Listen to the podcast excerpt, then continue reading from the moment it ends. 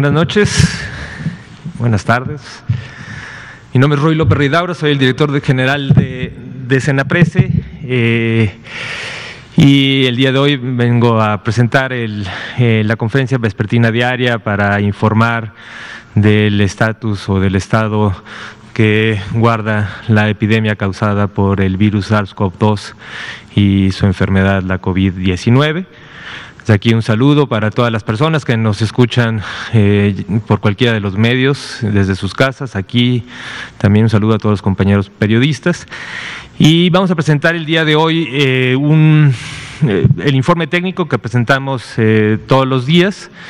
Y como componente temático vamos a presentar lo que ya está publicado en el boletín número 6 del exceso de mortalidad que publicamos la semana pasada que como ya lo hemos dicho, estamos publicando un, boletín cada 15 días. Eh, el que se publicó la semana pasada es el que presentaré hoy en, forma de, componente temático y, eh, y, llegamos hasta la semana 43. Y después de eso yo creo que habrá espacio suficiente para contestar preguntas y respuestas. Muchas gracias. Entonces me voy a poner de pie para presentar el informe técnico. Si me pasan la primera. Bueno, pues eh, esta es la conferencia vespertina número 270 y cuando hacemos este hincapié de decir que llevamos 183 días en este periodo de la nueva normalidad, nos gusta recordar que la nueva normalidad implica, una vez terminada la Jornada Nacional de Sana Distancia, pasamos a este periodo en el que de manera eh, asincrónica cada una de las entidades federativas ha presentado diferentes formas, momentos de la epidemia y esto es lo que ha caracterizado a la nueva normalidad y por eso lo señalamos dentro de este calendario con el componente básico que es el, el semáforo. En la siguiente diapositiva eh, podremos ver también desde hace ya, hoy es el día 5 de, de 16, es, una, eh, es, un recordatorio de esta campaña del, del, del gobierno federal que está coordinando el Centro Nacional de Equidad y Género e InMujeres, de 16 días de activismo. Hoy es el día 5 de 16 y vamos a estar presentando todas en las vespertinas una viñeta con un dato importante, relevante, eh, como parte de la estrategia de una visibilidad de, este enorme problema que eh, sufren todas las poblaciones en todo el mundo, pero que especialmente en México el gobierno ha estado eh, preocupado y ocupado para tener una serie de estrategias para di disminuir. La viñeta del día de hoy, esto, 43, 44% de las mujeres de 15 años y más ha enfrentado violencia por parte de su pareja, esposo o novio a lo largo de su relación. Esto viene de la encuesta na nacional sobre la dinámica de las relaciones en los hogares del 2016 y refleja un dato que es realmente lamentable, que casi la mitad de las mujeres que fueron encuestadas en esta encuesta reportaron el haber recibido en la relación de pareja, en estas relaciones de pareja donde eh, la violencia de pareja es claramente desigual, afectando con mucho más a las mujeres que a los hombres y, eh, y, que se ha reconocido como uno de los graves problemas de violencia hacia las mujeres, especialmente violencia en las parejas. Una, cosa importante, el gobierno eh, y coordinado también desde el Centro de Equidad de Género en la Secretaría de Salud, pero con una estrategia multisectorial, con InMujeres, han establecido una serie de eh, estrategias y actividades específicas y esto es uno de los indicadores que se va a ir pues, monitoreando para ver el impacto de estas estrategias.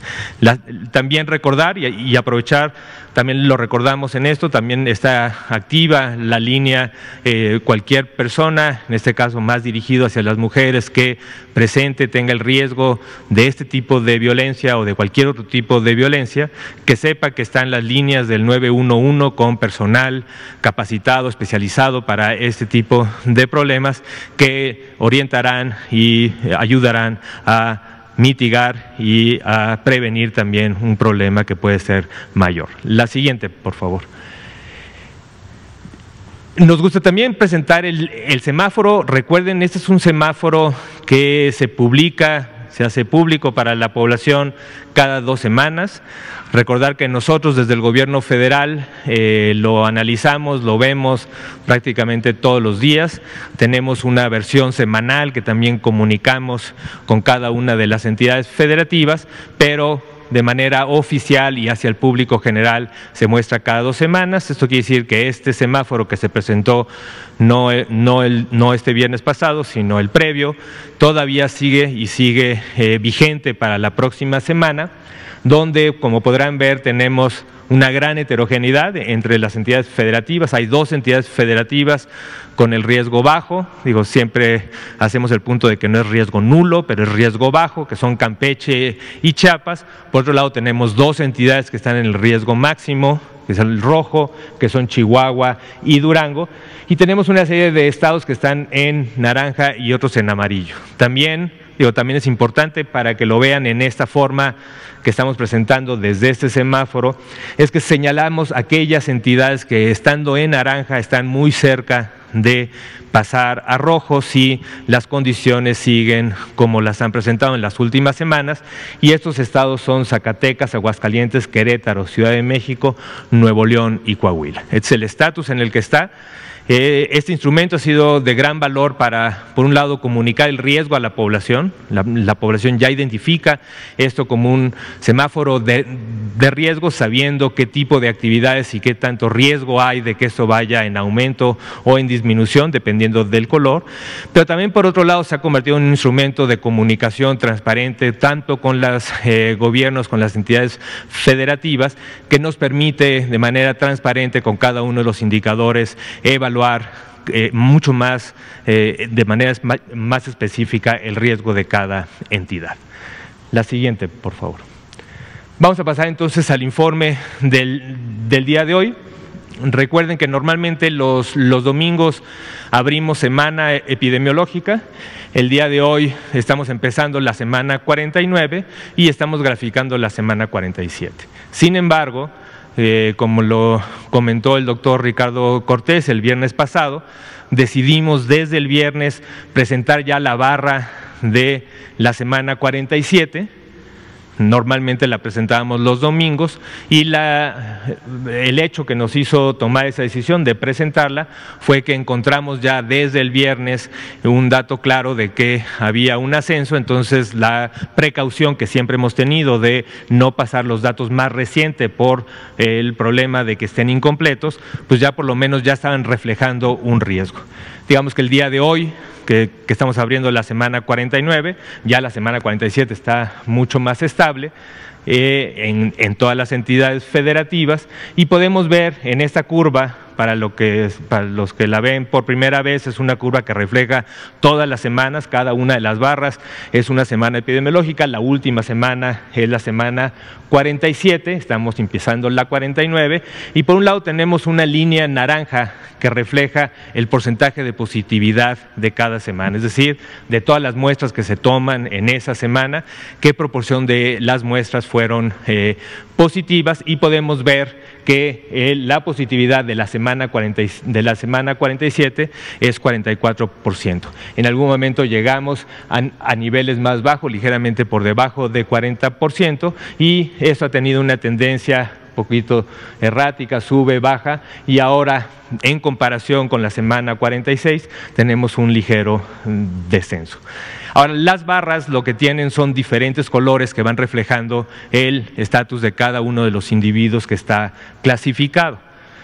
De forma general, tenemos un total de 2.859.239 personas que han ingresado al sistema eh, de vigilancia, que han tenido un cuadro clínico, sintomático, sospechoso de una enfermedad respiratoria aguda y que eh, algunos de ellos, a la gran mayoría, además de hacer un estudio epidemiológico, se le ha tomado una muestra para eh, descartar o eh, confirmar la infección por el virus de SARS-CoV-2.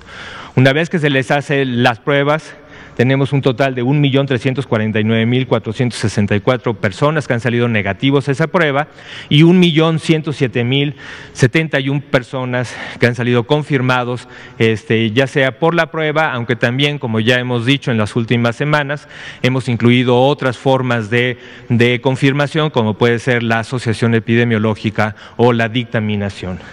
Eh, también tenemos un total de 199.420 personas que sí entraron, sí tuvieron un cuadro sintomático y por eso se, se, están vigilando como parte de la curva epidémica. Sin embargo, a esta proporción de individuos no se les tomó una muestra. Y por otro lado, tenemos 150.043 que sí se les tomó muestra, pero por diferentes razones. Estas muestras hemos ya clasificado, que es el cuadro negro, que no va a tener posibilidad de resultados por diferentes razones, principalmente es porque se ha tomado la muestra y ha habido un tiempo en el que se ha esperado el resultado y no se encuentra y cuando se vigila o se rastrea se ha dado cuenta que muchas de estas muestras o no llegaron o o, llegaron en malas condiciones o se tomaron en, en, malos momentos, muchas razones que ya se han expuesto. Y después tenemos un grupo que nada más lo reflejamos en la última semana, que son los sospechosos que aún estamos en posibilidad de tener resultados, y estos son los 53.240, también individuos que tuvieron el cuadro sintomático, se les tomó la muestra, pero aún los resultados no están registrados. Y lamentablemente tenemos 105.655 personas que han fallecido y que están confirmadas por infección del virus SARS-CoV-2, otra vez, ya sea por confirmación directa, la gran mayoría de las muestras biológicas, pero también por dictaminación o por asociación epidemiológica. La siguiente, por, favor. Presentamos también esta curva que también es conocida por muchos de ustedes, eh, en donde tenemos tanto la curva ya de los casos estimados. Y es importante recordar que los casos estimados lo, lo, que hacemos es incluir o sumarle a los casos confirmados, sumarles una proporción proporción, de acuerdo a la positividad de cada semana, de aquellos sospechosos, tanto los sospechosos que nunca tuvieron muestra, los sospechosos que no tienen posibilidad de resultado, como aquellos sospechosos que aún estamos en espera de resultados. Y como podemos ver, pues el pico máximo se logró más o menos en la semana 28-29, después hubo un descenso considerable hasta la semana 37 y de la semana 37 hemos tenido un ascenso de estos casos estimados, en algunas semanas hubo un pequeño descenso y en la última semana, la semana 47 con respecto a la 46, tenemos un incremento del 5%. Recordamos también que, este, que esta modificación de la 47 a la 46 es posible que se vaya a ir cambiando y posiblemente aumentando en cada uno de los días que pase de esta semana, que es la semana 49. La siguiente, por favor. Bueno, perdón. El otro dato que también es importante y que le damos como mucho peso es la proporción de casos activos. Recuerden, esto es la proporción de, todos los casos que hemos tenido durante toda la pandemia, durante toda la contingencia. ¿Qué proporción de estos realmente son los que eh, están actualmente en posibilidad de seguir transmitiendo la enfermedad. Y de todo el 100%, el 5%, hemos llegado casi hasta el 3% en, ciertos momentos cuando estuvo más baja, pero actualmente es el 5% de los casos 65.470 que se consideran activos y que son el, o la población que puede estar empujando, impulsando la transmisión para extender la enfermedad o la epidemia. La siguiente, por favor. Y esta, es, la curva que también ya desde hace varias semanas presentamos sobre la mortalidad, en donde también igual en cada una de las barras es cada una de las semanas y la altura total de la barra son todas las defunciones que se clasifican en aquellas defunciones confirmadas, que también tenemos, es el mismo número que ya habíamos expresado, 105.655, pues también tenemos defunciones que todavía estamos en posibilidad de resultados, que es este este pedazo amarillo, que son 458, y pues tenemos, igual que con los casos, tenemos un grupo de personas o de fallecimientos que han tenido, ya, ya sea de funciones que no tuvieron muestra, 10.773, o de funciones que sí tuvieron muestra, pero que ya las consideramos como que no tienen posibilidad de resultados. También marcamos el máximo eh, semana de defunciones, fueron 5.370 en toda una semana, que fue en la semana 28, y en comparación a esa semana, que en esta semana, la semana 47, fueron 2.993, que refleja una, una disminución con respecto al punto máximo del 44%. La siguiente, por favor. Y por último, la, ocupación hospitalaria. Eh, hemos eh, también, esto es un dato muy importante, creemos que la vigilancia de la ocupación hospitalaria, que la reflejamos en cuanto a porcentaje, pero el porcentaje posiblemente no refleja todos los esfuerzos que cada una de las entidades está haciendo para aumentar o modificar su capacidad hospitalaria. Ya desde hace tiempo también presentamos la necesidad de que las entidades, conforme fueran bajando en cuanto a la carga epidémica, también fueran desreconvirtiendo para que unidades hospitalarias empezaran a atender parte de los rezagos que había en la atención no, no urgente y que se pospuso durante el momento más fuerte de la epidemia.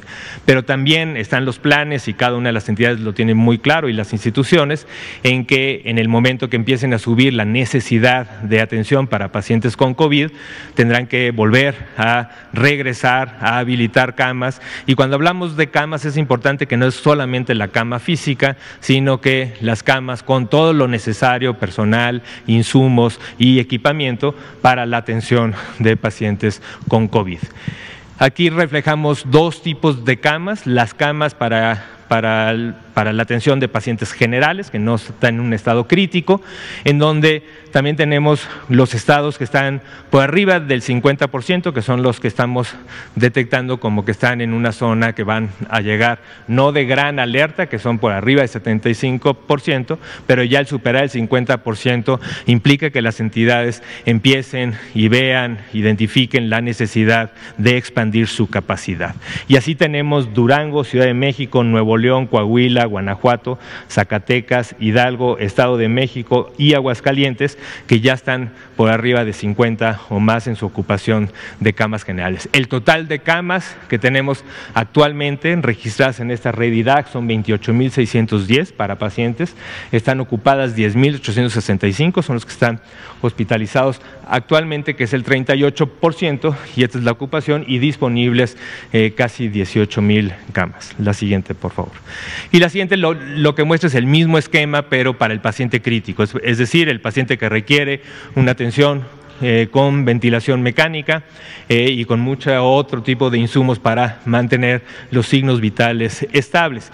Y en este caso tenemos cinco estados que están por arriba del 50%, la Ciudad de México con 61%, Aguascalientes con 57%, Baja California con 56%, Zacatecas con 54% y Nuevo León con 52%. Y también tenemos estados donde eh, la la capacidad o la hospitalización están muy, muy por, muy por encima de lo que se requiere y, y, aquí tenemos el resumen del total de camas totales, las ocupadas y las disponibles. La siguiente, por favor. Bueno, ahora pasemos directamente al informe temático. Y como les mencioné en la introducción, voy a presentar este boletín, este, eh, el boletín que se, que se, que se publica en, en, la página coronavirus.gov .mx y actualmente el que está publicado es el boletín número 6 que de la semana que llega hasta la semana 43 y esos son los datos que voy a presentar. Recordarles que este es un esfuerzo multisectorial, interinstitucional. Eh, tenemos un, como, y lo, y lo, volveremos a explicar, esto es, un, esto es un esfuerzo que implica tanto varias dependencias de la Secretaría de Salud, una participación importante del IMSS, la participación muy importante de RENAPO, quien eh, tiene realmente el registro nacional que permite el, el registrar todas las actas de, defunción de cada una de las entidades y las ha ido concentrando en un registro nacional que es la fuente primaria del, del análisis. El INEGI que nos ha acompañado durante, durante todo este proceso junto con la Organización Panamericana de la Salud y el Instituto Nacional de Salud Pública, quien eh, ha concentrado pues, gran parte de la, la, actividad especial de analizar, de ver, de cuantificar eh, y de tener un tablero que nos permita utilizar este indicador también como uno de los monitores también de los indicadores de la epidemia. Y quiero pues, extender mi gran agradecimiento a todo el grupo y especialmente al doctor Juan Eugenio Hernández y a la doctora Lina Sofía Palacios, quienes realmente han estado eh, continuo todos los días analizando estos datos. La siguiente, por favor. Para recordar cómo es este análisis, Digo, espero que ya poco a poco, conforme vayamos presentando más, eh, este análisis la gente tenga claro a qué nos referimos con exceso de, mortalidad y, cómo, y qué nos referimos a un exceso de mortalidad por todas las causas. Eso es muy importante que se entienda. Esto es un exceso de mortalidad por todas las causas. No estamos identificando por qué, cuáles son las causas específicas. Esas son todas las causas y como se saca, aunque cuando uno lo ve, es importante que le vean, porque al final es intuitivo. ¿Qué, ¿Por qué digo que es intuitivo? Por un lado tenemos las defunciones observadas. Estas son las defunciones que en este registro de RENAPO, la base de datos nacional del registro civil, que toma la información de las actas de defunción.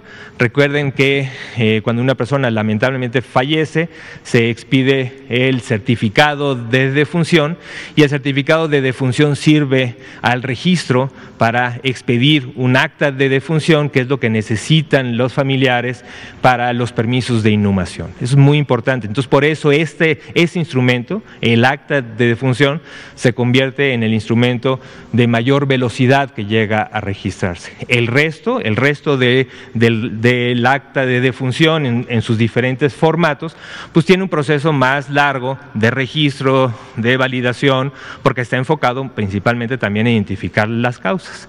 El acta de defunción es un, es un instrumento administrativo y no está enfocado en identificar cuáles son las causas de defunción, pero sin cuantificar y, o se convierte en un instrumento muy útil para cuantificar el número total de defunciones. Y estas son las defunciones observadas que todas, todas las semanas RENAPO recoge a través de esta base de de datos, eh, tenemos un acuerdo de colaboración, se concentra y el Instituto Nacional de Salud Pública, a través de, los servidores de la Secretaría de Salud, puede observarlo, verlo, cuantificarlo y estimar los números totales de las defunciones observadas.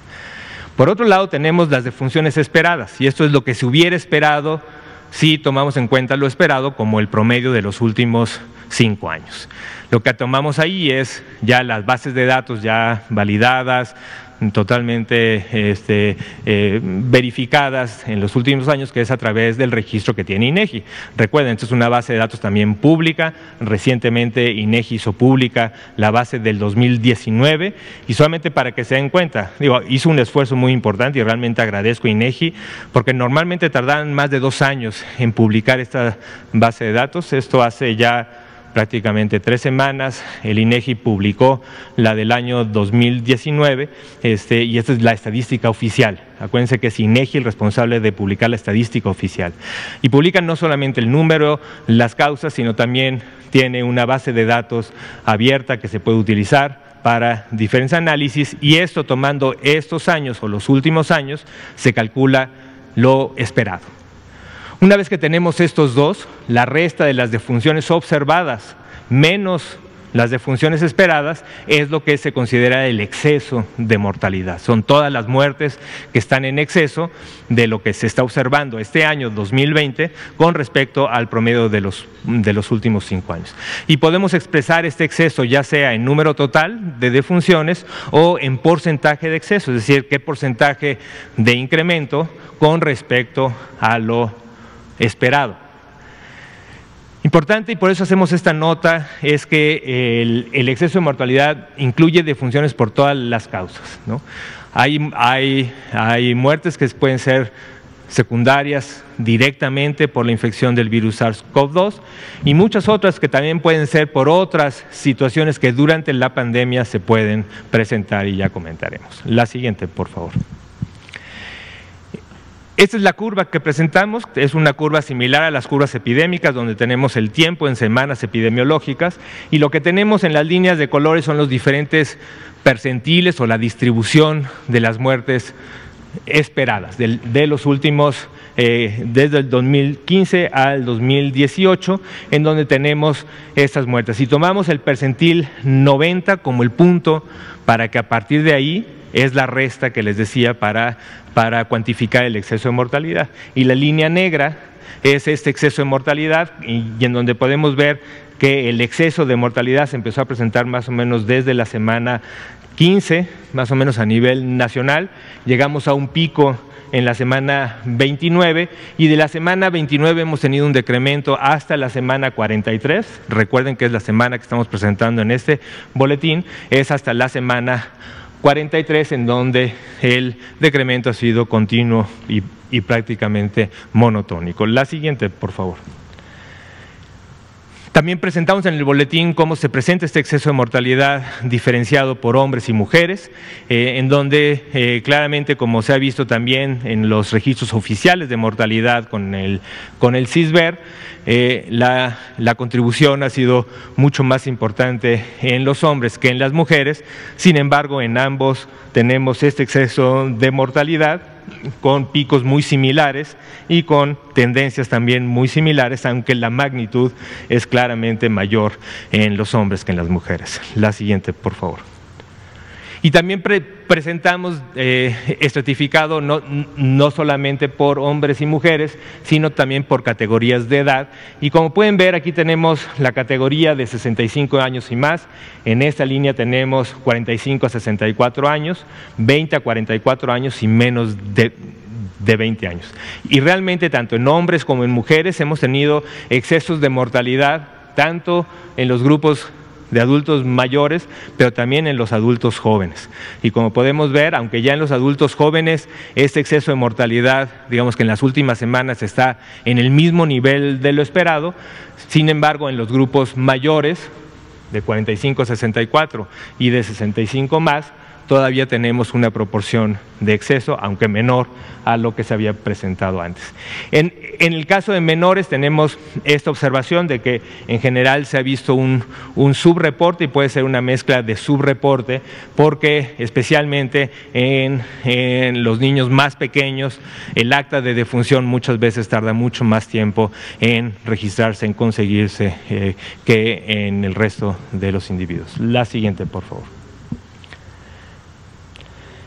Eh, esto también hacemos para comparar un poco lo que hemos tenido tanto de el exceso de mortalidad, que lo reflejamos en estas barras en color gris, con lo, con lo registrado como confirmado en el CISBER, confirmado por infección por el virus SARS-CoV-2, que es la sombra roja, y como podemos ver, si es una proporción de esto, es una proporción del total de exceso, es una proporción que tenemos registrada como confirmados en el CISBER, aunque esto cada vez lo que tenemos en el CISBER refleja más el total del exceso de mortalidad, viendo que ya en la última semana es la gran mayoría del exceso está registrado también en el, en el, en el CISBER y esto lo podemos ver tanto en la población general como por, este, por sexo. La siguiente. Este es el resumen total estos son este, del periodo del 1 al 24 de octubre, o sea, de la semana 1 a la 43. Eh, lo que se esperaba, de acuerdo a este promedio, era un, total de 576.955 defunciones. Eso es lo esperado de acuerdo a lo que se venía reflejando en los últimos cinco años. Y lo que ha ocurrido en este, a nivel nacional son un total de 794.944 y la resta de esto es este exceso de mortalidad que tenemos de 217.989. ¿Qué porcentaje de exceso representa? 38% a nivel nacional. Y seguimos reflejando con que la semana donde mayor porcentaje de exceso tuvimos fue la semana en que prácticamente se duplicó en esa semana lo, lo esperado de acuerdo a esa semana de los últimos cinco años. La siguiente, por favor. Y también estos, eh, este resumen lo podemos ver tanto en hombres y mujeres, donde hay un porcentaje de exceso mayor en hombres que en mujeres, y el total también es mayor, 142 mil contra 75 mil de exceso de función, y por grupos de edad, que aunque vemos que hay un porcentaje mayor en el grupo de adultos jóvenes de 45 a 64 años, 88 mil de estas defunciones de exceso, realmente hay un número absoluto mayor, pero reflejan un porcentaje menor, porque obviamente se espera que en edades mayores tengamos una mayor mortalidad esperada y por lo tanto, aunque tiene un número mayor, el porcentaje de exceso en este grupo de edad es menor. La siguiente, por favor. Eh, también lo, comenté la última vez que presentamos esto, hemos hecho un, ejercicio que es un ejercicio preliminar y esto quiero insistirlo, porque claramente pues la pregunta es, ¿y qué refleja? ¿Qué, qué proporción de este exceso de mortalidad es realmente explicado por COVID? Y eso implica otro tipo de análisis. Lo que hemos hecho y lo que se ha hecho en este grupo interinstitucional es identificar las causas que se reflejan en el acta de función. Son palabras, se registran, se ven, se, tratan de identificar y con base en un análisis de ver cualquier acta de función que tenga alguna palabra, tomen en cuenta que aquí puede haber muchas faltas de ortografía, palabras incompletas, y se ha tratado de ser lo más incluyente posible para tener todo lo que pueda hacer o que pueda sugerir que diga COVID, SARS, COVID y todas, y todas las variantes, incluyendo también neumonías atípicas o diser respiratorio, que también fue de las formas que se ha expresado. Tomando en cuenta esto, de las 217 mil, hay 159 mil que de alguna forma pueden ser, pero no está confirmado, pueden ser eh, atribuibles a COVID en esta forma preliminar de análisis. La confirmación de esto es un proceso que va a tomar tiempo. La dictaminación de estas muertes es un proceso que va, que avanza. Digo, también aquí es un esfuerzo muy importante y quiero agradecer a todos los equipos jurisdiccionales que eh, tienen, tienen, una labor muy importante durante todas estas semanas y el próximo año de ir haciendo las adjudicaciones de todas estas, de todas estas defunciones con estas actas en donde el solo hecho que diga algo que parezca COVID no necesariamente quiere decir que es COVID. Pero con este primer análisis vemos que 72% del total del exceso pudiese ser atribuible a COVID. Y ya este, vamos a, digo, también reflejamos este mapa de calor que creo que es importante para que de manera en una misma imagen puedan ver pues, todas las semanas, desde la semana 12 hasta la semana 43, por diferentes intensidades de colores naranjas hacia rojo, el porcentaje de exceso de mortalidad en cada una de las entidades. Entonces hay entidades, no sé, como el Estado de México, donde se ve que crece, llega a un punto máximo y ha ido bajando, aunque posiblemente aquí ya por la intensidad de los colores, vemos que en las últimas dos semanas tal vez está subiendo. Y esto es una forma fácil de comparar en todas las entidades. Y también tenemos en la siguiente otra forma, que es la forma de comparar las curvas. En cada una de las entidades podemos ver todas las curvas en porcentaje de exceso y podemos ver en qué entidades ha habido un mayor porcentaje que en otras entidades. Y por último, también en el informe, y voy a ir de manera rápida, pero quería presentarlos, también lo presentamos las curvas de cada entidad. Lo quiero presentar porque, porque este es esta es la forma en que nosotros estamos evaluando y utilizando. Esto, este, este exceso de mortalidad no solamente es para presentarlo en el boletín.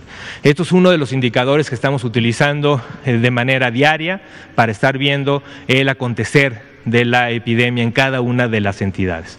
Y en general, lo que hemos visto es que estos indicadores de exceso de mortalidad siguen un patrón muy similar a lo que estamos viendo ya de por sí en el sistema de vigilancia oficial, que es el CISBER. Y eso es un dato muy importante, porque quiere decir que el CISBER nos está permitiendo para tomar estas decisiones de riesgo mucho enfocado con el semáforo y con muchas otras decisiones de diálogo que tenemos con cada una de las entidades. Pero vamos a ver en estas curvas por estado el mismo patrón, semana epidemiológica, lo que se espera en estos colores y después el exceso. Eh, como vemos. Como vemos en este caso, en Aguascalientes ha tenido pues, un ascenso, con, tal vez con subidas y bajadas, pero en las últimas dos semanas claramente con un ascenso que también va muy a la par de lo que ha pasado con la curva epidémica. En, el cuadro superior derecho van a ver también el porcentaje de exceso acumulado desde la semana 1 hasta la semana 43. Baja California, al contrario, lo que hemos visto es que desde la semana 18, donde tuvo su mayor pico de exceso de mortalidad, pues prácticamente ha ido descendiendo también con algunas subidas y bajadas y, en la semana 43 está muy cercano a lo que se hubiera esperado de acuerdo al promedio de los últimos cinco años. Baja California Sur también presentó ya un pico muy importante, un poco más tardío que Baja California, eh, pero ya en las últimas semanas realmente estamos en el mismo rango de lo esperado de acuerdo a los últimos cinco años. También muy parecido en el, caso de Campeche, en donde este, también de estos estados que ya están en verde, se ve un gran pico, digo, esto es de los picos más importantes de las entidades federativas con un mayor pico de exceso de mortalidad este, llegando de manera acumulada hasta 58% de exceso, pero también tuvo un descenso muy rápido y ya en las últimas semanas prácticamente se ha mantenido estable y de acuerdo al número de muertes que se presentan de promedio de los últimos cinco años. Eh, en el caso de Chiapas y también para los que han visto en boletín, vamos a ver que hay ciertas entidades federativas que también tienen esto, observación de que el 2020 está por debajo de lo esperado, aún antes de haber presentado un incremento. Y esto es lo que nos está hablando es un poco del subregistro que puede haber. ¿no? Creo que el, el esfuerzo que ha hecho RENAPO y cada una de las entidades para tener un registro más completo, más claro, más rápido, es muy importante y se ha logrado, pero en muchas entidades federativas todavía hay cierto rezago. Y es el caso de Chiapas, pero por la forma de la curva podemos ver que es muy parecida a la forma de Campeche, donde se logra un punto máximo, se regresa a lo que posiblemente sea su línea basal, aunque dado este subregistro es posible, se observa por debajo, pero es muy posible que esté muy cercano a lo esperado de los últimos cinco años. Para el caso de Chihuahua, que también eh, pues es uno de los casos de los dos estados que están con el semáforo en rojo, y vemos que ha tenido subidas, bajadas en este exceso de mortalidad y realmente en las últimas tres semanas ha tenido un ascenso muy importante, que se vio pues, realmente también acompañado por la curva epidémica que se vio. Ya en el caso de Chihuahua hemos visto y también en las curvas que ha presentado el doctor López Gatel los martes, se ha visto cómo ya han tenido un descenso importante en sus casos de síndrome COVID, por lo que se espera que también esto se refleje en las próximas semanas en el exceso de mortalidad. La siguiente. En el caso de, Ciudad de México, también muy parecida a la misma curva que vemos de la mortalidad en el caso del, del donde tuvimos un gran incremento, llegando a, en la semana, más o menos en la semana 21, y a partir de ahí con un descenso importante y se ha quedado en una meseta todavía por arriba de lo esperado y en totalidad tenemos un 60% de exceso de mortalidad. La Ciudad de México también está haciendo un ejercicio adicional que también publica de manera periódica y son datos, pues vienen de la misma fuente de datos y por lo tanto las estimaciones son muy similares. La siguiente, por favor. En el caso de Coahuila, que también es de los estados que han estado en alerta, en alerta con la posibilidad de pasar a rojo. Este, tenemos un ascenso que se ha reflejado en las últimas tres semanas y esto es importante y se le ha hecho notar junto con los otros datos epidemiológicos que en el estado de Coahuila es de los estados que también tenemos un incremento en el exceso de mortalidad de las últimas semanas. La siguiente. Para el caso de, Colima, el, caso de Colima, donde también es de los estados donde presentaron un incremento ya tardío a partir de la semana 27-28, estuvo una meseta prolongada de varias semanas, un descenso que al final eh, tuvo también un ascenso y, vamos a ver exactamente qué quiere decir esta tendencia para las próximas semanas que publiquemos. La siguiente, por favor.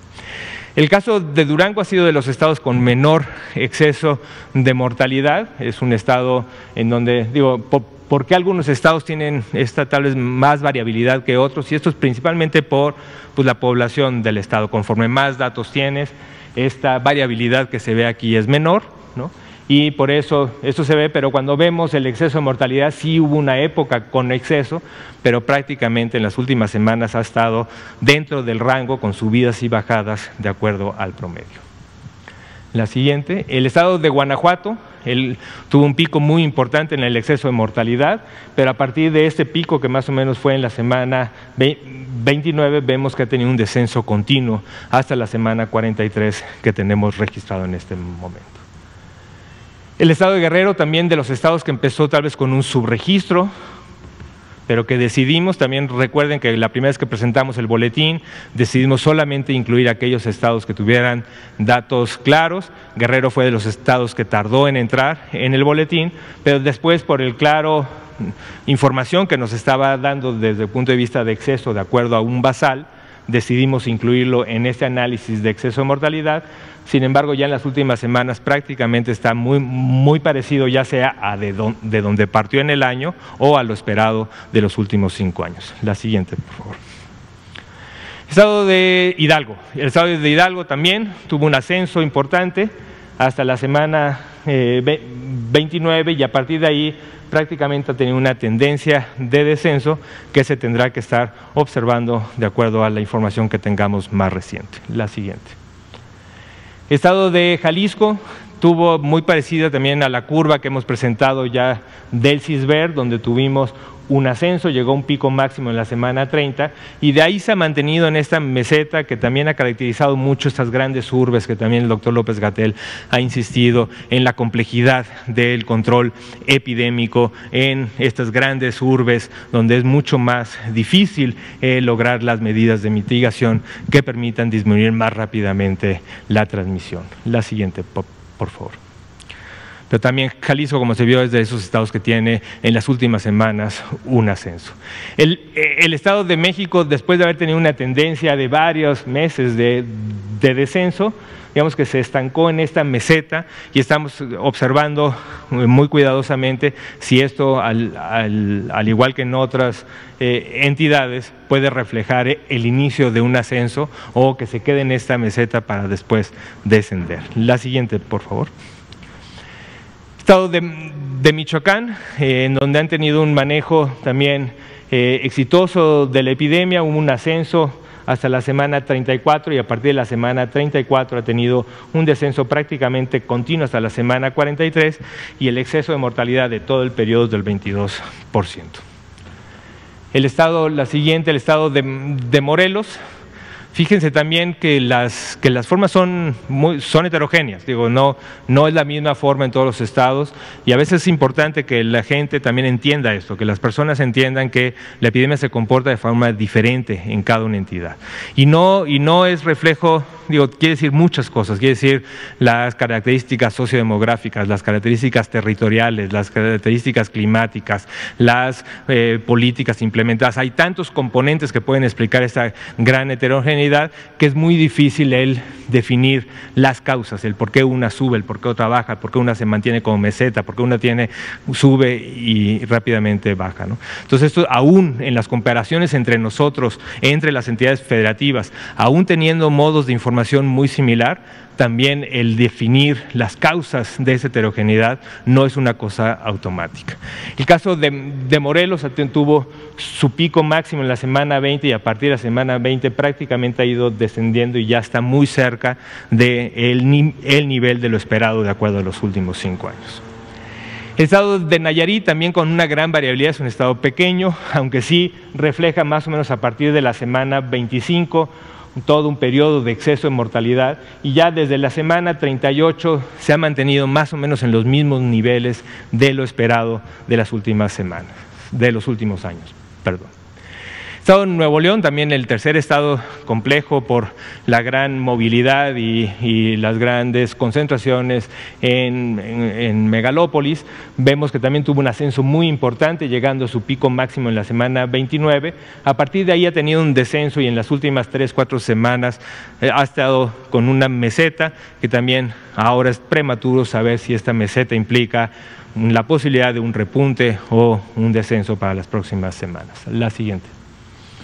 Estado de Oaxaca es de otros de estos estados donde tenemos un descenso muy importante, continuo, que tal vez llega un momento en el que ya, ya, está muy por debajo de lo esperado y esto lo hemos hablado y Renapo también tiene este diálogo frecuente con los estados para ver estos componentes que tanto hay un componente importante de subregistro que se irá corrigiendo. También aprovecho para recordarles que también como parte de este ejercicio de transparencia eh, se ha decidido y ya se tiene una base que junto con el boletín es una base de datos pública para que también cualquier persona pueda bajarla, analizarla de acuerdo a los diferentes métodos o formatos para su análisis.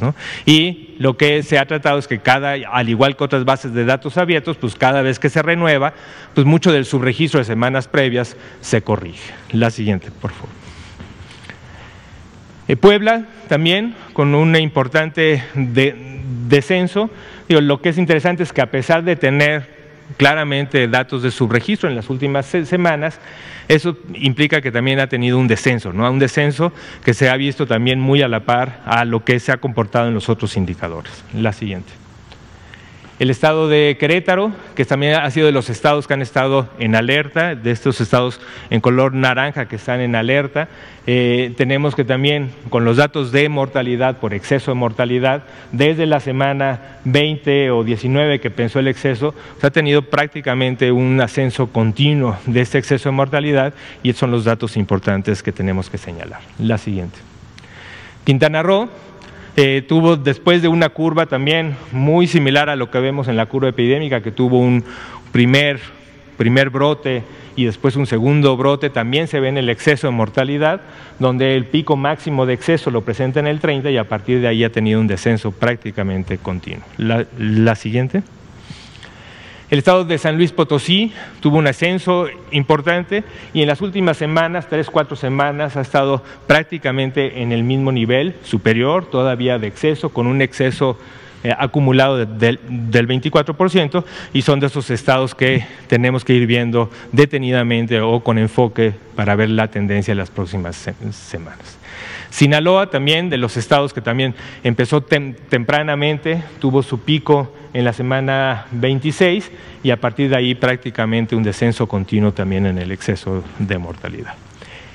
El estado de Sonora, eh, también de los estados con una curva muy característica, donde hay un gran ascenso, tal vez una pequeña meseta de tres semanas, pero a partir de ahí con un descenso prácticamente continuo y ya muy cercano a los niveles esperados de los últimos cinco años. Tabasco, también, como se presentó también en esta curva medio bimodal, eh, que también se presentó en la curva epidémica, también lo vemos en el exceso de mortalidad, con un pico en la semana 20 y después otro pico mucho más alto en la semana 30, en donde a partir de ahí hasta la semana 43 prácticamente un descenso hasta los niveles esperados de los últimos cinco años. Tamaulipas también con un ascenso, descenso importante y ya desde ya hace tres, cuatro semanas, desde, perdón, en esta semana, en la 43, llegando a sus niveles esperados de mortalidad de acuerdo a los últimos cinco años. Ya terminando, Tlaxcala también es de los otros estados donde hemos alertado de claramente unos datos de subregistro en las últimas tres, cuatro semanas, la 42, 41, 40, 39, 38, prácticamente con el mismo nivel y sé que Renapo ha estado trabajando con el gobierno de Tlaxcala para mejorar sus datos. La siguiente. Veracruz, una curva muy parecida, donde también hay un incremento, un descenso y prácticamente desde la semana 30 un descenso continuo ya prácticamente llegando a los niveles esperados. La siguiente, el estado de Yucatán, es otro de los estados, tres, cuatro estados que tenemos datos claros de su registro, aunque creemos que por los datos como se fueron presentando en el descenso, prácticamente ya está en los mismos niveles de lo esperado, pero lo que tenemos que ver es qué ha pasado en las últimas semanas con el subregistro. Y finalmente el estado de Zacatecas, que también ha sido de los estados que se ha alertado por la forma en que se está moviendo la curva epidémica, donde en las últimas tres o cuatro semanas vemos un ascenso también en el exceso de mortalidad, que también se ha visto ya en los datos más recientes que tenemos en el CISBER. Y con esto, creo que es la última, este, Queríamos presentar así el panorama de cada una de las entidades. El boletín está público, lo pueden ver en la página de coronavirus y, este, y también pueden, para las personas que quieran hacer análisis con estos datos, también lo pueden bajar de cuando dice datos abiertos, donde, donde también pues, ha habido el esfuerzo para que cada una de ustedes como personas que están analizando datos puedan explotarlos y puedan también compartir sus resultados. Pues muchas gracias. Son las, eh, tenemos 10 minutos para preguntas. Vamos a empezar este, por aquí y después preguntar de atrás. Gracias. Buenas noches, doctor Ignacio de Alba, de pie de página. Eh, le preguntaría si tienen eh, datos de cuál fue el exceso de mortalidad en años anteriores. Y otra más sería si sabe si este 38% de exceso de mortalidad que tenemos, eh, tiene, es un rango similar, digamos, al que presentan otros países? Gracias. Gracias por la pregunta. Eh, sí tenemos y lo podemos, y, qué bueno que lo pregunta, porque podemos presentar un poco lo que ha pasado con, en este análisis de exceso de mortalidad en los años previos. Este, normalmente, y creo que lo tenemos en el primer boletín, pero con gusto lo podemos traer, tenemos un pequeño pico de exceso casi todas las épocas invernales, que eso se explica mucho por por influenza y por la época de enfermedad respiratoria aguda durante la época invernal y como en México, como en prácticamente pues, todo el hemisferio norte en esta época invernal, se encuentran estos pequeños excesos que duran tal vez tres, cuatro semanas de exceso y se cuantifican. Pero en general esos son los últimos momentos. Digo, el, análisis de exceso es tan sensible también que a veces cuando hay desastres, digamos, hay cuando uno ve, por el año 2017, de repente hay un día que se va de exceso y ese es el, día del temblor. ¿no? Entonces, sí, bueno, puedes tener estos excesos puntuales por un desastre, pero en general la curva pues, no tiene excesos en todo el año, sino ¿por qué? Porque se van promediando, es parte de lo que se va esperando. ¿no? Entonces, pero sí en la época invernal y esto también lo pueden ver en el monitoreo que hace eh, Europa, en su monitoreo que se llama Euromomo, que también tiene estas, estas formas de analizarlo desde el 2004-2005 que lo han hecho. Eh, de acuerdo a la comparación, realmente ha sido un reto. Digo, yo personalmente he estado interesado en, en poder entender la comparación. Me, este, creo que uno, yo no conozco ningún otro país que tenga así unos datos abiertos de exceso de mortalidad como para que hacer la misma metodología. Y el problema es que las metodologías no son las mismas. ¿no? Entonces, el, a partir de qué número, con cómo calculas el, lo esperado, este, qué tipo de análisis, cómo haces la curva epidémica para saber es el percentil 90, es el percentil 75. Entonces, cuando solamente uno toma los datos que están en prensa, o lo que ha hecho, digamos, el esfuerzo que también hizo The Economist, el esfuerzo que ha sido Our Walling Data, que también muestra pues, lo que se ha reportado, pero es muy difícil la comparación. Entonces, realmente nos ha costado y preferimos no, y también alertar un poco a decir que las comparaciones, si no sabemos que las metodologías son estandarizadas, son las mismas, son muy difíciles de hacer. si tuviéramos este tipo de base de datos para otros países, donde tenemos todos los datos de las muertes como lo estamos haciendo aquí, ah, bueno, entonces sí podemos aplicar la misma metodología y comparar, pero no lo tenemos hasta ahora. ¿no? Entonces, Ahora, perdón, pero nada más una cosa que sí me gustaría recalcar es que cuando vemos los excesos en porcentajes de excesos, digo, sí, digo, muchos de los países europeos han llegado a semanas con 150, 180 porcentajes de exceso en una sola semana y también a veces el problema es que la comparación de todo el periodo, a veces hay estados o países que, que reflejan solamente desde que empezó hasta que terminó el exceso durante un periodo, gente que reporta todo el año, entonces por eso van a haber una gran heterogeneidad. Gracias, doctor. Preguntarle, eh, en este 72, nada más para precisar, en este 72% de exceso mm, mm, que está manejando, ¿cuál es el porcentaje? Eh, me imagino que esas son las certificadas, pero ¿cuál es, ¿tienen ya estimado el porcentaje de las no certificadas en este exceso de mortalidad? Y recuerdo que en alguna, creo que la primera o segunda semana de noviembre, usted mismo presentó una gráfica de correlación del tiempo promedio de oportunidad de atención y letalidad en personas por entidad federativa. He tratado de sacar la, la gráfica, pero no sé si ya no está disponible y, y, bueno, si está disponible, ¿cómo le hago para poder este, checarla? Muchas gracias. Este, gracias. A ver, de la primera pregunta, digo, me, me sirve, gracias por preguntarla, porque quiero aclarar algunas cosas, ¿no? Porque a veces el problema es que los porcentajes a veces se mueven libremente y vemos notas que están tomando un porcentaje de algo y lo interpretan como otra cosa, ¿no? Entonces, este, ¿qué es lo que estamos reportando hoy? Nada más para ser precisos y si no lo fui, lo quiero ser claramente, este, el, el porcentaje de exceso acumulado durante todo el periodo, desde la semana 1 hasta la semana 43, es del 38%. Eso es importante. Y eso es el exceso de todas las causas. Ahora, ¿qué es ese 72% que también usted mencionó? Ese 72% es del total del exceso. ¿Qué proporción, de manera preliminar, y con este análisis de las primeras palabras que vemos en las actas de defunción, puede ser atribuible a COVID, ¿no? que son 155.990.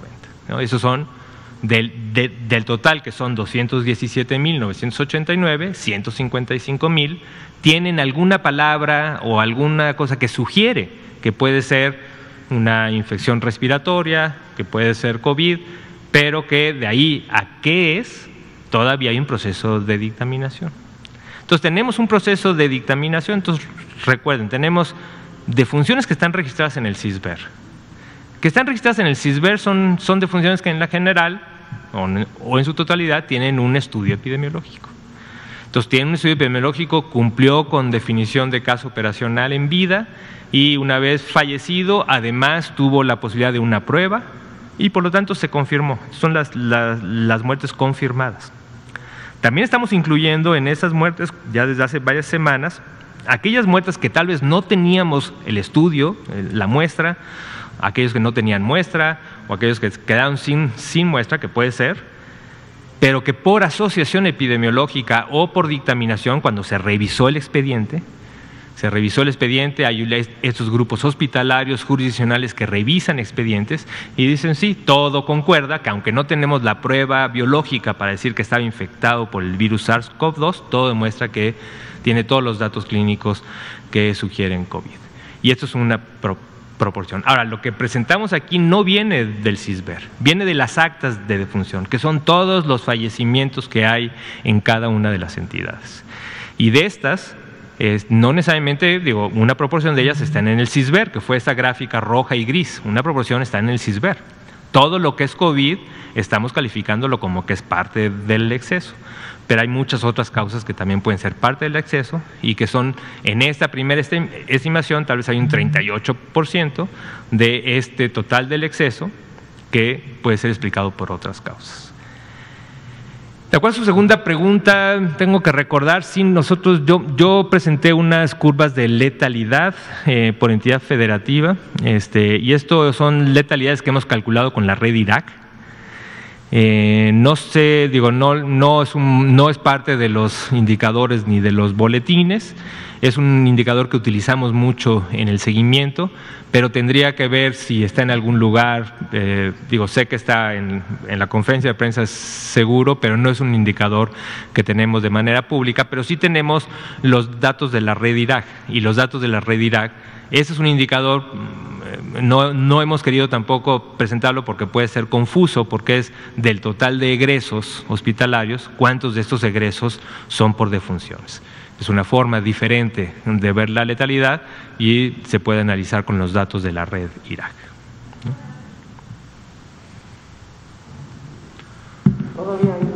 Pues sí, todavía quedan dos minutos. rápidamente, doctor Héctor García de Diario Basta y Grupo Cantón. Eh, en el primer embate del COVID, pues el personal, el personal médico eh, quedó cansado qué medidas eh, eh, ahora sí que adicionales están llevando a cabo las autoridades para que ahora sí que el personal vuelva a estar al, al como es el, el, primer este los primeros que están en esta línea de, de combate y que no se echen para atrás. Claro. No, pues muchas gracias. Creo que es muy buena pregunta y qué bueno que llama la atención. Este, y también pues me da la oportunidad de, pues, de reiterar nuestro más profundo agradecimiento a todo el personal de salud que ha estado desde el inicio y de manera continua trabajando en la primera línea de batalla de esta pandemia. Yo sí, en efecto, digo, al igual que la población en general, pero más esta población que ha estado este, con un trabajo importante, extenuante, no solamente físico, sino también con una gran carga emotiva este, compleja, ¿no? De estar todos los días en esta, en esta línea de batalla, pues sí, está cansado. Y este, ahora, ¿qué hemos hecho?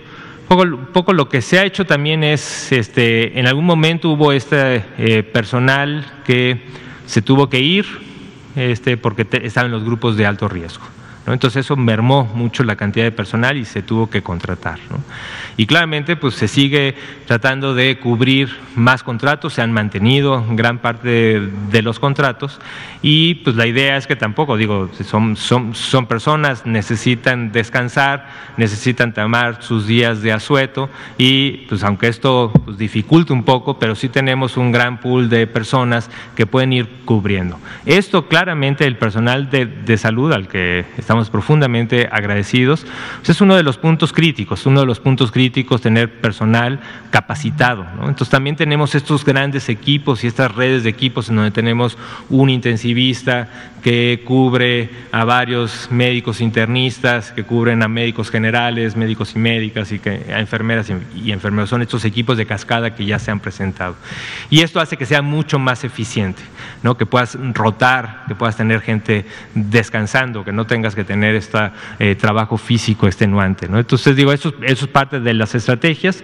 Creo que es importante seguir manteniéndolas y seguir manteniendo pues, los contratos hasta que tengamos una seguridad de que podamos eh, tener también el proceso que también se inició desde la pandemia de incrementar todo este proceso de basificación que también desde antes, junto con una de las grandes estrategias que tiene el INSABI es la basificación para ir incrementando el gran déficit que históricamente tenemos de personal para la salud.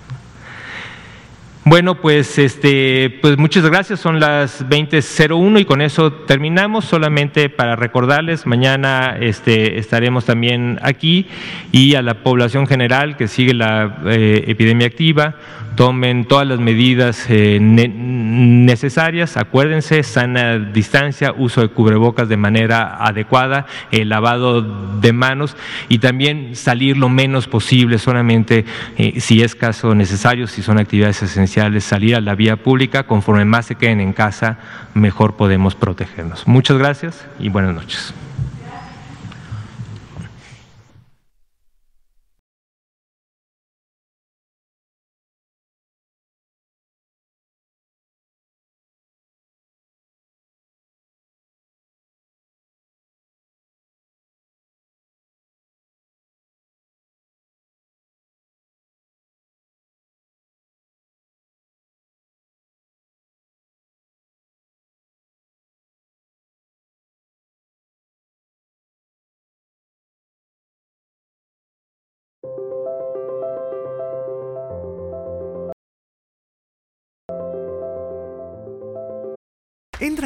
comparaya.mx, el comparador de seguros de auto más grande. Comparaya.mx busca por ti las mejores coberturas y ofertas de seguros de autos. En segundos ahorrarás miles de pesos en tu seguro. Comparaya.mx, compara todas las aseguradoras fácilmente.